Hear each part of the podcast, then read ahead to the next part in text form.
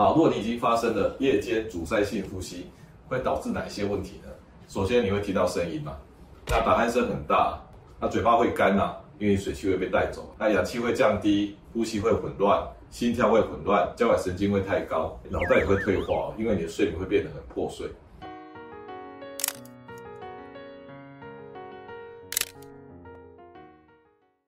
大家好，我是未来健康研究院黄世清医师。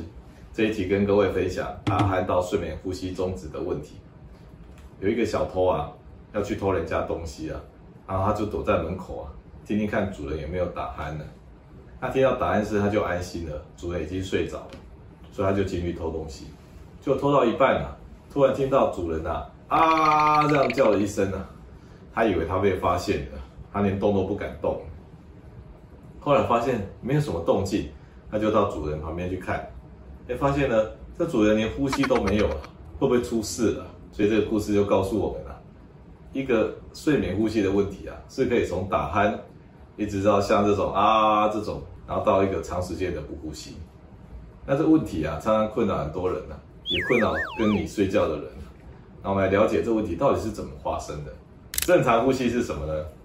我们会从鼻子呢气进去。那鼻子会帮你保湿啊，也会加温啊。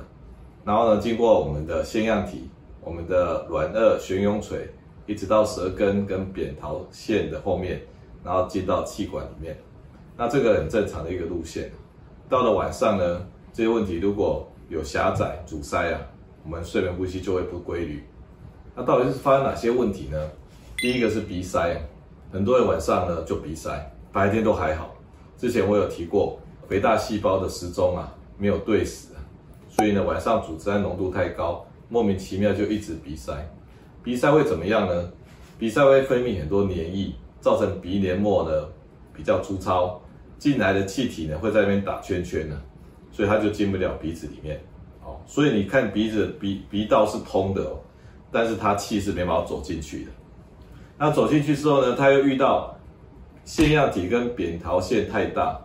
然后把那个通道又阻塞了，很多小孩子睡觉哦，也有出现声音的哦，那可能是腺样体或扁桃体太大。那一个最常见的问题就是软腭，也就是悬雍垂，软腭会下垂，还有舌根会下垂，然后堵到我们后面的呼吸道。平常呢是不会发生这种事情的。那如果到睡觉的时候，你没有去监测它，然后它张力太软了，它就掉到后面去了。不只是因为重力的关系哦，要不然你试试看你，如果你你白天清醒躺着，你舌头跟那个舌根会掉到后面，把你的呼吸道堵住嘛？是不会的，因为它有维持一定的张力。而到了晚上有睡眠呼吸中止的问题呢，它张力没有被监测，太低了，所以掉到后面去。那你听一听，是不是跟方医师之前讲腿不宁症候群、夜不灵症候群有点像呢？以后我会继续讲这个方面。好，如果你已经发生了夜间阻塞性呼吸，会导致哪一些问题呢？首先你会听到声音嘛，那打鼾声很大，那那个旁边人都受不了，那嘴巴会干啊，因为水汽会被带走啊，那氧气会降低，呼吸会混乱，心跳会混乱，交感神经会太高，那脑袋脑袋也会退化，因为你的睡眠会变得很破碎。那为什么会发生这些后遗症呢？问题怎么会搞这么大呢？我们一个一个来看，首先打鼾声是从哪里来的？我们的鼻子既然已经不通了，这条路走不通了，我们就会从嘴巴呼吸，所以你都会开口呼吸啊。那开口呼吸，我们嘴巴就没有办法那么好保湿啊，而且气体进来以后呢，它会震动我们的悬雍垂，所以发出声音就是那个悬雍垂。那声音很大，那旁边的人都受不了啊。那自己打鼾的人是不会听到声音的。因为我们大脑呢会把一些多余的声音把它过滤掉，哦，对，都受害的都是隔壁的人。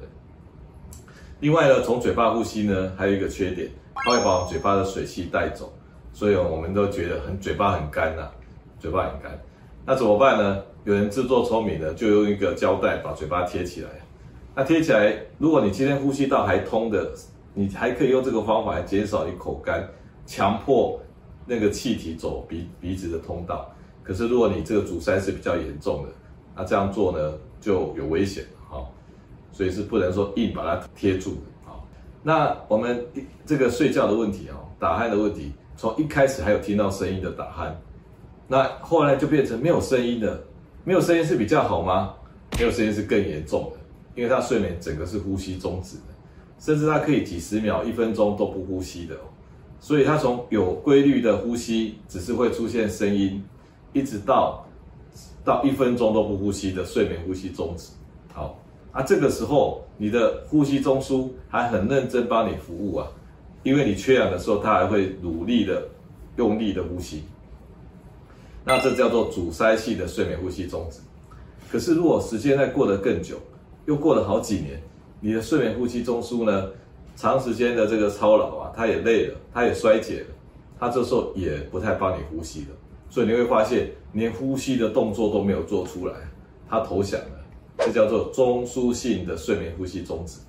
所以我们不要小看打鼾哦。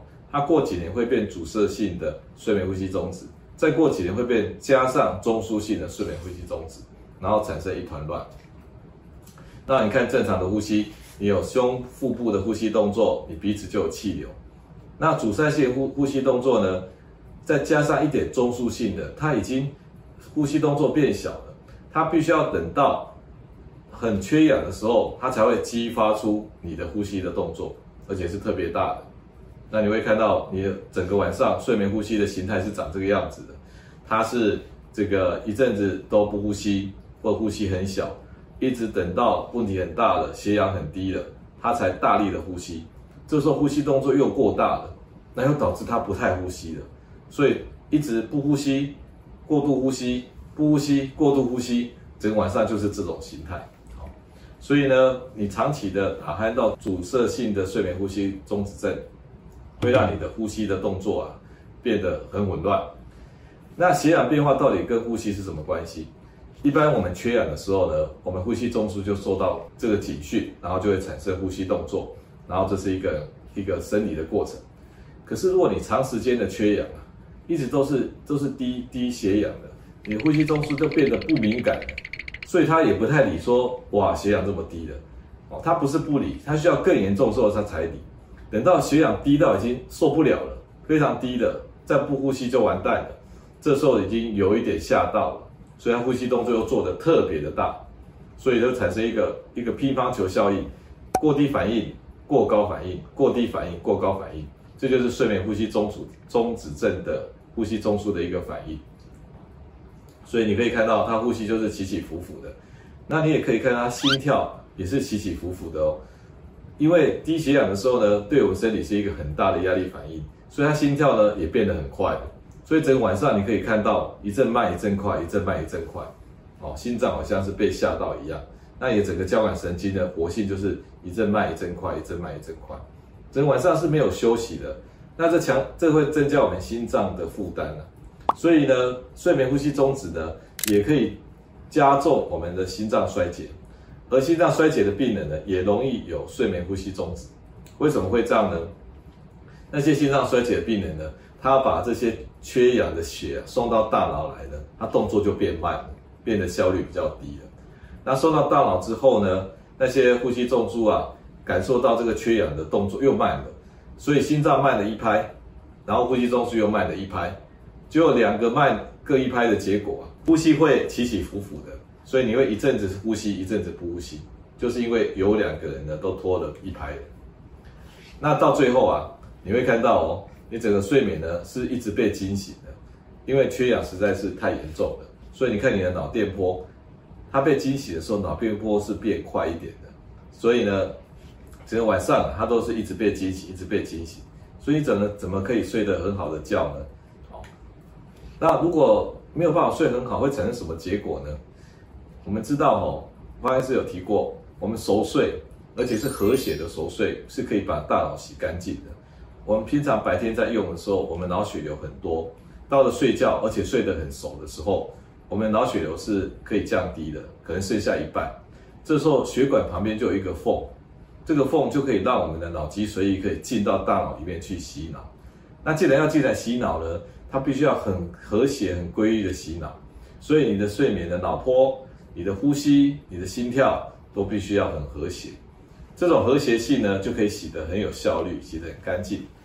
但是睡眠呼吸中止症的病人呢，他这三个事情都很不和谐，他呼吸也不和谐，心跳也乱跳，脑电波也是乱七八糟，就没有办法洗得很干净的。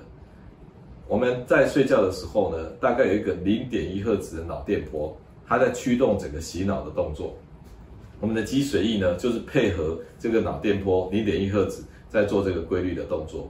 所以今天不要小看一个睡眠呼吸中止的问题哦，它会越来越严重啊，影响的不只是脑袋、心脏、哦肥胖的问题，各式各样的问题。所以我们呢要把这个问题呢当做是一个重要的问题啊，把它治疗好。一开始就要加强治疗。那下一集呢，方医师就会跟各位分享如何认真积极的治疗你的睡眠呼吸中止症。谢谢各位。